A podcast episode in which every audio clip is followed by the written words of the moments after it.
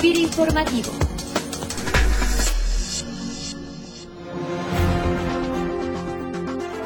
Bienvenidos como cada lunes a FIR Informativo y desde este espacio saludamos con gusto a todos los que nos escuchan desde sus equipos de cómputo en todas las oficinas FIRA en el país, esperando que estén empezando con entusiasmo renovado esta semana de actividades. En esta ocasión platicaremos sobre un mecanismo que suele ser muy común en el mercado financiero y que tiene en especial mucho potencial en las empresas del sector agroalimentario y rural para que puedan contar con liquidez y capital necesarios para su operación. Este mecanismo es el factoraje financiero que muchos de nuestros compañeros en las oficinas foráneas conocen muy bien. Pero bueno, para explicarnos cómo funciona este mecanismo y su operación aquí en FIRA, tenemos el agrado de platicar con nuestro compañero especialista de la Subdirección de Desarrollo de Productos y Servicios, el ingeniero Jesús Velarde Espino. Ingeniero, bienvenido a FIRA Informativo. Muchas gracias, Ceci. Aquí estamos a tus órdenes. Ingeniero, antes que nada y brevemente para nuestros compañeros de FIRA que no están tan directamente involucrados con la operativa, ¿cómo funciona una operación de factoraje y cuál es su finalidad? Como sabemos, el financiamiento al que más recurren las empresas es al financiamiento de sus proveedores. Las operaciones de compraventa son realizadas a crédito. Por lo tanto, el proveedor primeramente incurre en gastos operativos que recupera tiempo después de haber realizado la venta, ya que su cliente, en lugar de pagarle en efectivo, entrega el documento con una fecha posterior de vencimiento. Este documento es llamado derecho de crédito y es el objeto del factoraje. El factoraje consiste en que el beneficiario de ese derecho de crédito lo cede a una tercera persona, que en nuestro caso se trata de un intermediario financiero. Así, mediante esta sesión, ahora el intermediario financiero, aquí llamado factor o factorante, será quien tiene el derecho a realizar el cobro del documento a quien lo debe.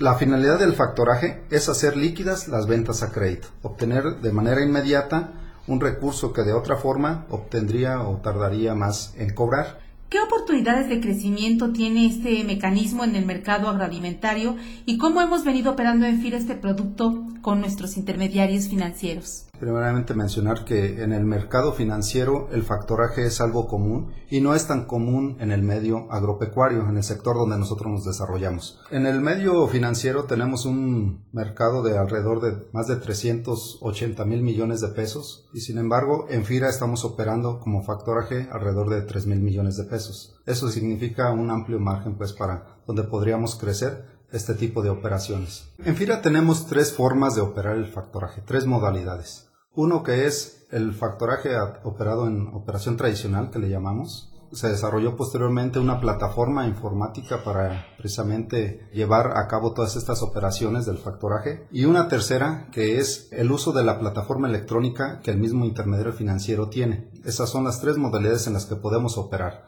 ¿Qué operaciones son elegibles para este programa, para este producto y cuáles operaciones no serían elegibles? Las operaciones elegibles son las sustentadas en derechos de crédito que son provenientes de operaciones normales de las empresas con sus proveedores de productos y servicios. Las que no son elegibles son las provenientes de derechos de crédito que o bien ya se encuentren vencidos cuando se solicita el fondeo o provenientes de ventas a consignación. También cuando el derecho de crédito se encuentra ya grabado o bien fue otorgado en garantía o cuando el documento que se pretende operar ya tiene algún reclamo por parte del mismo comprador.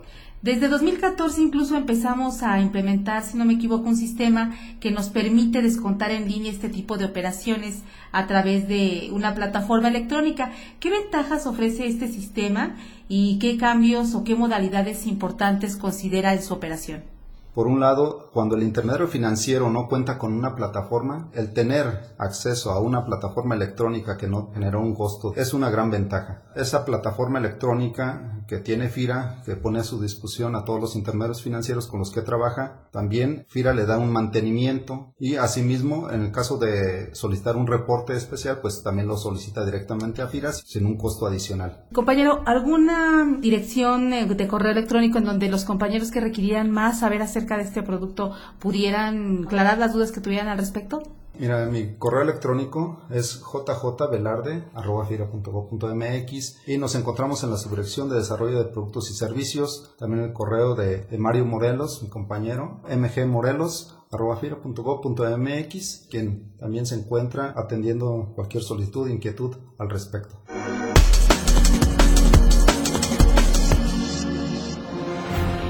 Agradecemos a nuestro compañero el ingeniero Jesús Velarde Espino por habernos acompañado en esta ocasión en el podcast institucional con esta que es un mecanismo con diferentes oportunidades de crecimiento para ofrecer una alternativa y mayores oportunidades a quienes requieran de liquidez inmediata por la venta de sus documentos a crédito.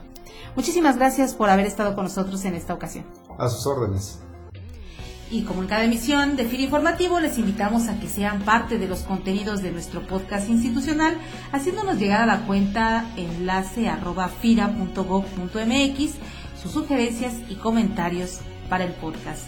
Terminamos nuestra emisión de esta semana con una frase de Gui Kawasaki, especialista en marketing y nuevas tecnologías, que dice, es fácil tener ideas de negocio, lo complicado es aplicarlas en el mundo real. Que tengan todos ustedes una excelente semana de trabajo. Hasta el próximo lunes. Informativo